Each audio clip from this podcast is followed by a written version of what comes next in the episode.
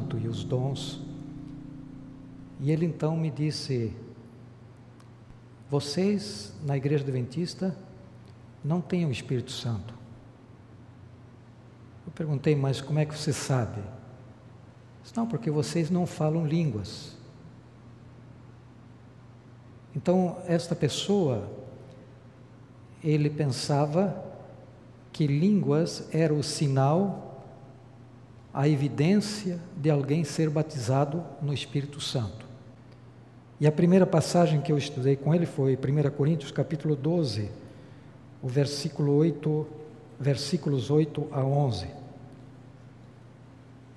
E lemos aqui: Porque a um é dada, mediante o Espírito, a palavra da sabedoria, e ao outro, segundo o mesmo Espírito, a palavra de conhecimento, e a outro, no mesmo Espírito, a fé, e a outro, no mesmo Espírito, dons de curar, a outro, operações de milagres, a outro, profecia, a outro, discernimento de espíritos, a um, variedade de línguas, e a outro capacidade para interpretá-los.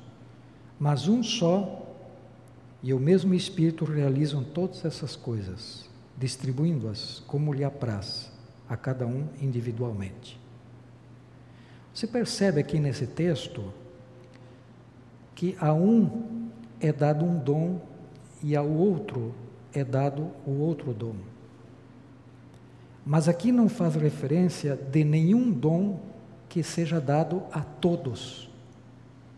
Então eu perguntei para essa pessoa: como vocês podem dizer que o falar em línguas é o sinal para todos os fiéis de que eles foram batizados no Espírito Santo? Se na própria Bíblia diz que uns só recebem um dom e não todos.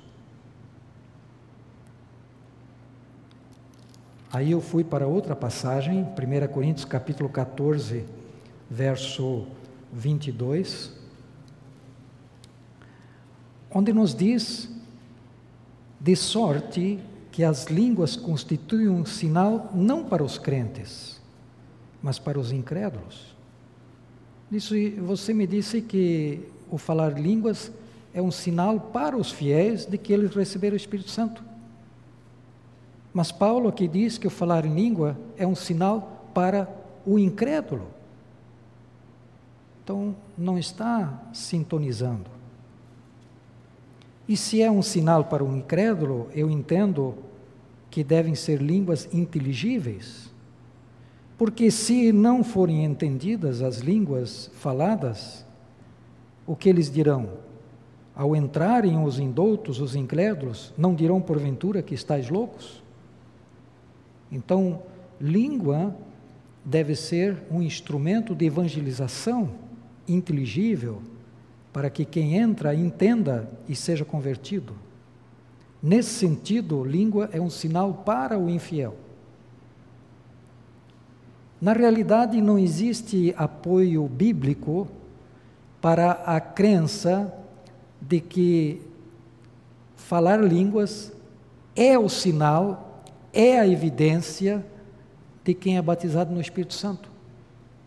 Porque a Bíblia não promete o dom para todas as pessoas, nenhum dom. Uns recebem um dom, os outros outros. Então você não pode escolher um dom para servir de padrão para todos. Simplesmente não existe. E o próprio Paulo diz que línguas é um sinal para os infiéis. E eu mencionei uma quarta, uma terceira razão é, para esta pessoa, dizendo que Jesus tinha o Espírito Santo, mas ele não falou línguas, não é dito? Apenas diz em Atos 10, 38, que Jesus era ungido do Espírito Santo mas não menciona nas coisas que ele fez o falar línguas. E há uma outra razão para nós rejeitarmos este princípio, este ensino, de que línguas é uma evidência de alguém ser batizado no Espírito Santo. E esta quarta evidência seria nós observarmos no Novo Testamento o que, que aconteceu quando as pessoas receberam o Espírito Santo. Nós temos no livro de Atos mais de 20 experiências de pessoas que receberam o Espírito Santo. Mais de 20. E não existe uma regularidade. Uma recebeu o Espírito Santo e foi audaz, outro recebeu o Espírito Santo, ficou alegre, outro recebeu o Espírito Santo e foi capacitado a realizar uma obra. Então não há uma regularidade. E se não há uma regularidade, então não existe um padrão. Nós não podemos prever o que acontece quando a pessoa recebe o Espírito Santo. É algo imprevisível.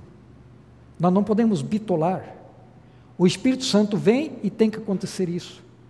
Isso é limitar o Espírito Santo. Não podemos fazer isso. Então, ao verificarmos essas experiências no livro de Atos, sobre as pessoas que receberam o Espírito Santo, dentre mais de 20 que receberam o Espírito Santo, apenas três falaram línguas. Só três. Atos 10, Atos 2 e Atos 19. São os três registros onde aparece o Espírito Santo e fala-se em línguas. E os outros casos, 17, 18, não apresentam o fenômeno das línguas. Então, biblicamente, nós não podemos afirmar que o falar línguas é uma evidência, é um sinal de que a pessoa tem o Espírito Santo ou foi batizada pelo Espírito Santo. Qual é então a evidência? Qual é o sinal? Que fala o Novo Testamento? O Novo Testamento nos indica que a evidência e o sinal da presença do Espírito Santo é tão ampla quanto a sua obra. O Espírito Santo tem uma obra a realizar. E quando você vir esta obra sendo realizada, essa se torna a evidência da presença do Espírito Santo. Eu me lembrei do texto que diz: se fôssemos bondosos, humildes, cheios de tato, haveria cem conversões onde apenas hoje há uma. Então nós temos que cuidar para não ferir as pessoas, porque existem muitos sinceros filhos de Deus, e às vezes quando nós ferimos esta pessoa, nós fechamos a porta para ela. Então, eu disse para esta pessoa: Você sabe por que eu não sou pentecostal? Por causa de dois textos na Bíblia. E eu disse então para ele o seguinte: Vamos ler São João. Quando vier, porém, o Espírito da Verdade, ele vos guiará em toda a verdade. Ele vos guiará em toda a verdade. Eu disse, irmão, na tua igreja, quantos anos vocês estão recebendo o Espírito Santo? Ele era da igreja da Assembleia. E eu sei a história da igreja da Assembleia, as suas origens, como é começou. Começou em 1911 em Belém, com uma cisão da Igreja Batista. Eles saíram da Igreja Batista e fundaram uma igreja Assembleia de Deus. Era 1911. E essa pergunta ele me fez em 1985. Então, eu disse: são 74 anos que vocês estão recebendo o Espírito Santo. Ele vos guiou em toda a verdade? Porque aqui diz que quando o Espírito Santo vier, ele vos guiará em toda a verdade. Aqui não é mencionado língua, quando ele vier. Vocês têm toda a verdade? ele ficou assim indeciso. E essa indecisão demonstrou que ele reconheceu que eles não tinham toda a verdade. Aí eu disse para ele outra passagem. Eu disse: Vamos ler São João capítulo 14, verso 26. Mas o Consolador, o Espírito Santo, a quem o Pai enviará em meu nome, esse vos ensinará todas as coisas e vos fará lembrar de tudo o que vos tenho dito. Então veja que o Espírito Santo, ele vai lembrar tudo o que Jesus falou. Em outras palavras, ele não vai contradizer o que Jesus eh, falou. Ele não vai conduzir uma pessoa a uma experiência diferente ao que conduziu Jesus. Eu disse, irmão, pense bem. Jesus tinha o Espírito Santo? Sim, tinha o Espírito Santo. E hoje, o Espírito Santo que vem é o mesmo Espírito Santo que esteve com Jesus? Sim. Digo, mas que coisa? Veja o seguinte: se o Espírito Santo, que inspirou Jesus Cristo e estava com ele, conduzia Jesus para as sinagogas ao sábado, como é que agora o Espírito Santo, nos dias de hoje, leva uma pessoa à igreja aos domingos? Como é que Jesus, inspirado pelo Espírito Santo, se tem um exemplo, diz que nós não podemos comer todas as carnes, tem carnes imundas. E agora, o mesmo Espírito que levou Jesus a falar aquilo, Hoje, nas pessoas diz, posso comer de tudo. Então veja, o Espírito Santo, ele precisa lembrar aquilo que Jesus falou, esta é a sua obra. Ele não pode contradizer. A experiência de Jesus e os ensinos de Jesus precisam ser repetidos hoje por este Espírito quando ele possui uma pessoa. Aí ele ficou pensando e disse: Pois é. Eu disse, irmão, por isso eu não sou pentecostal. Porque por quanto tempo eu tenho que esperar para que o Espírito Santo traga toda a verdade e faça lembrar tudo que Jesus disse? Então nós precisamos testar os espíritos, como diz João, testar os espíritos se são os espíritos verdadeiros. Então, qual é a evidência? É isso que eu quero sugerir. O Espírito Santo tem uma obra a realizar. E a evidência da presença do Espírito Santo, de acordo com o Novo Testamento, é tão ampla quanto a obra que o Espírito Santo tem que realizar. Nós só citamos algumas coisas aqui sobre a obra do Espírito Santo. E o tempo não nos permite para continuarmos a desenvolver esse tema. Mas quando a pessoa diz que línguas é o sinal, a evidência de quem tem o Espírito Santo, nós não só devemos lembrar que línguas não é prometido para todos, e isso que eu já falei, como temos que analisar a natureza das línguas. Quando a Bíblia fala no dom de línguas, o que se entende? Qual é a natureza das línguas? São línguas inteligíveis ou línguas estáticas? São línguas incompreensíveis ou são línguas que se entendem? E hoje muitos pretendem reviver a experiência de Pentecostes. Eles dizem: Nós estamos revivendo a experiência do dia do Pentecostes. Então isso nos leva agora a perguntar o que aconteceu no dia de Pentecostes. E o que você acha? O que aconteceu? É surpreendente quando a gente pergunta o que aconteceu em Pentecostes, você vai ver uma divisão. Uns vão dizer que houve o dom de ouvir. Os outros vão dizer que houve o dom de falar. E há alguns que dizem que foi o dom de ouvir e falar. E você? O que diz? O que, que aconteceu no dia de Pentecostes? Podemos nós recompor o contexto histórico e definir o que, que aconteceu?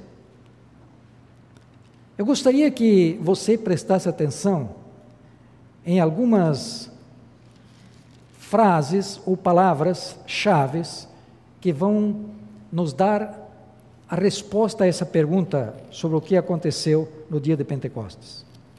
Vamos então para o livro de Atos, capítulo 2, e vamos estudar alguns versículos.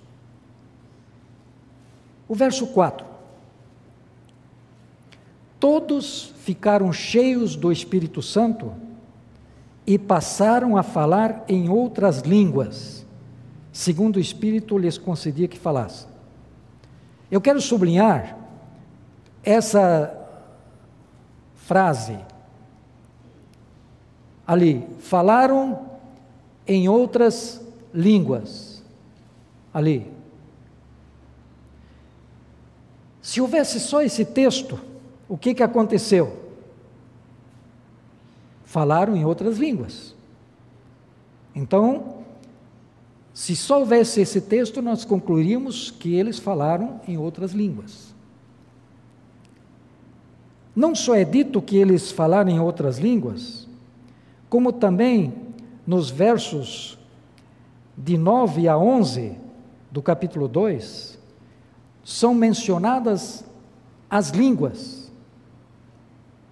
Somos partos, medos, elamitas, naturais da Mesopotâmia, Judéia, Capadócia, Ponto e Ásia, Frígia, Panfilha, do Egito, das regiões de Líbia, nas imediações de Cirene, e romanos que aqui residem, tanto judeus como prosélitos, cretenses, arábios. Aqui então é mencionado a língua que foi falada, é língua de nação, de povo. Não foram línguas que ninguém entendeu. Passemos para o verso 6. Quando, pois, se fez ouvir aquela voz, afluiu a multidão e ficou confusa, porquanto cada um os ouvia falar na sua própria língua. Eu quero sublinhar aqui a palavra confusa, ou houve confusão. O que causou a confusão? O que, você acha? São palavras-chave. O que causou confusão? No original aparece a ideia de confusão. Algumas versões hoje apresentam a palavra perplexa, mas na realidade a palavra certa é confusão. Veja, se foi o milagre de ouvir, se cada um ouvisse na sua língua, e que era o milagre de ouvir, cada um ficaria parado no seu lugar e ouviria aquilo que estava sendo falado. Mas o que causou a confusão?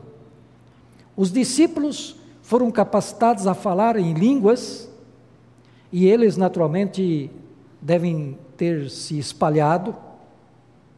Então, as pessoas ouviam falar a sua língua, mas naquela distância não conseguiam compreendê-la. Então, ele tentou se aproximar para chegar mais perto, onde a sua língua estava sendo falada. E outro ali estava procurando o lugar. Então, esse deslocamento, para cada um se localizar onde a sua língua estava sendo falada, é que causou a confusão. Então, estas palavras-chave você tem que explicar. E elas nos dão uma indicação do que aconteceu. Então a palavra confusão também vem reforçar a ideia de que não foi o dom de ouvir, mas foi o dom de falar. Vamos para o verso 7. Estavam, pois, atônitos e se admiravam, dizendo: Vede, Não são, porventura, Galileu, todos esses aí que estão falando? Houve uma admiração, se admiraram. Mas quem foi o centro da admiração? Quem?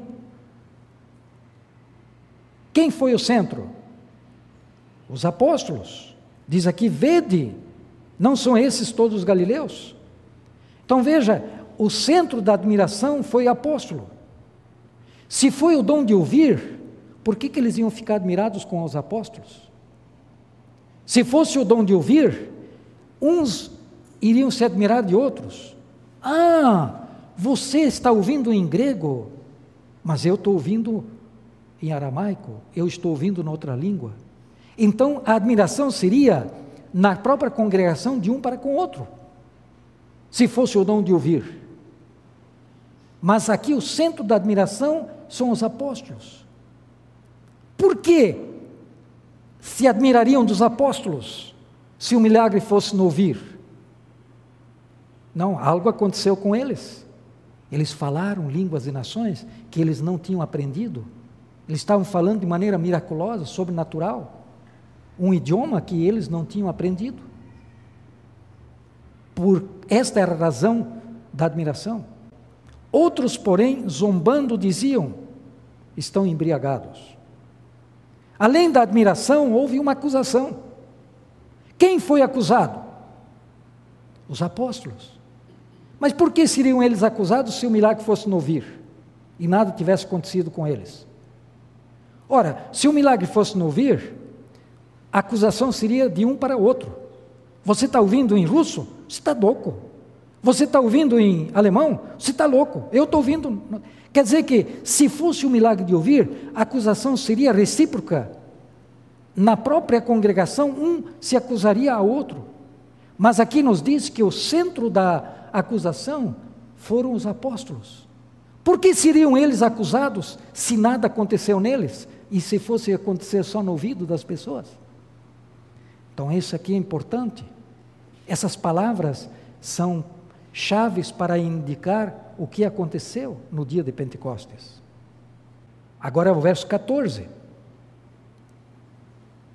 Então se levantou Pedro com os onze Veja, depois que o milagre das línguas aconteceu, depois que os discípulos foram dotados de falar línguas de nações, veio a acusação e agora Pedro faz a defesa.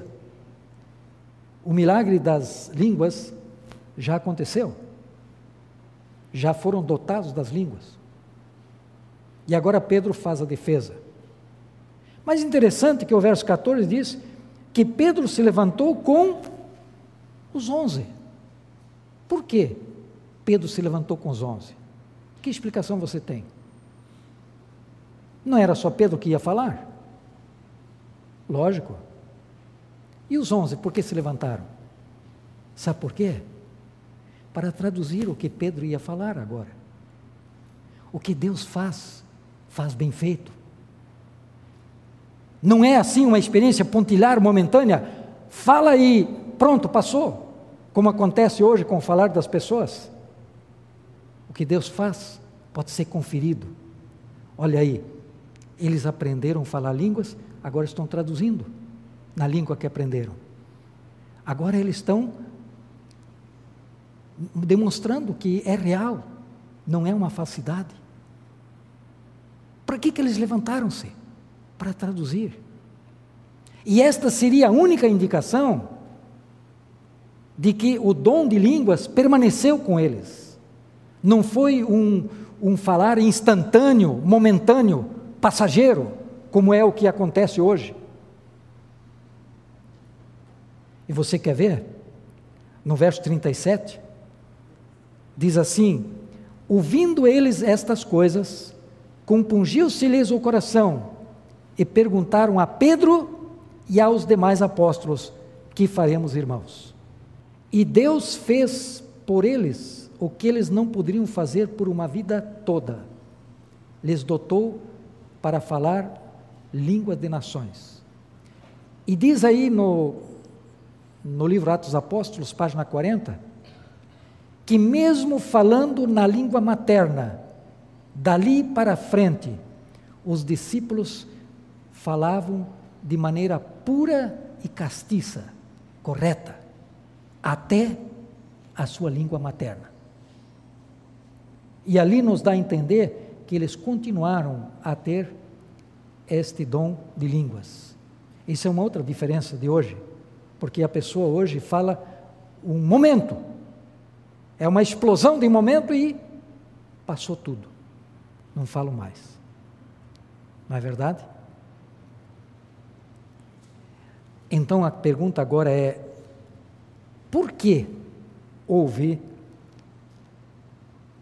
o dom de línguas no dia de Pentecostes? Existe uma razão implícita e existe uma razão explícita para este fenômeno acontecer. O que, que é uma razão explícita? O que, que é uma razão explícita? Explícita é aquilo que está escrito, aquilo que está dito.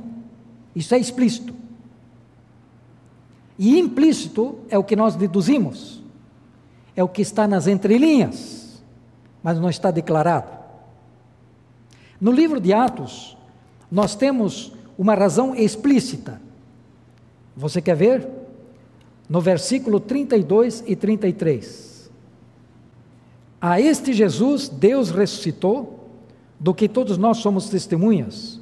Exaltado, pois, à destra de Deus, tendo recebido do Pai a promessa do Espírito Santo, derramou isto que vedes e ouvis.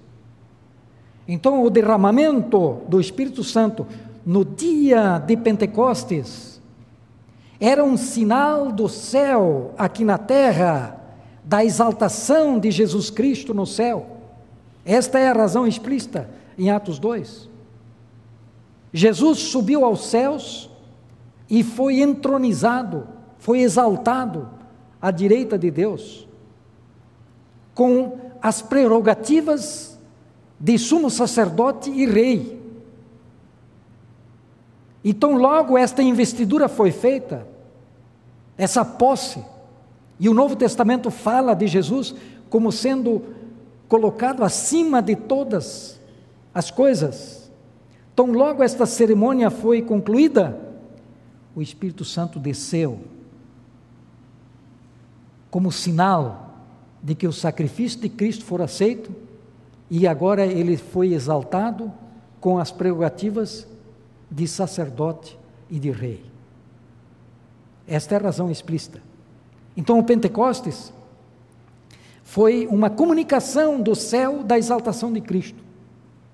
Sem a glorificação de Cristo não haveria Pentecostes. João diz que Cristo precisaria ser exaltado, por isso o Espírito Santo não havia sido dado, porque ele ainda não havia sido exaltado. E ao mesmo tempo, o Espírito Santo agora começa o seu ministério aqui na terra.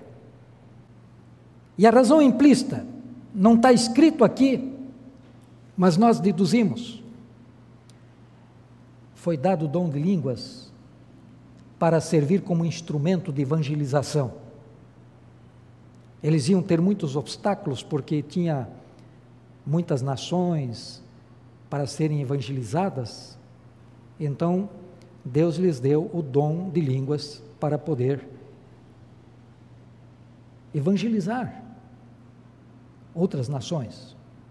Isso nós deduzimos havia uma razão, a igreja estava começando, ela tinha que crescer, expandir, e a variedade de línguas seria um obstáculo. Então Deus solucionou este problema através do derramamento do Espírito Santo, capacitando eles a falar o dom de línguas, que eles não aprenderam, mas foi de maneira sobrenatural. Eu espero que você tenha me acompanhado neste estudo e que agora, se eu perguntar o que aconteceu no dia de Pentecostes, todos nós tenhamos a mesma resposta. Ocorreu o fenômeno de línguas de maneira sobrenatural.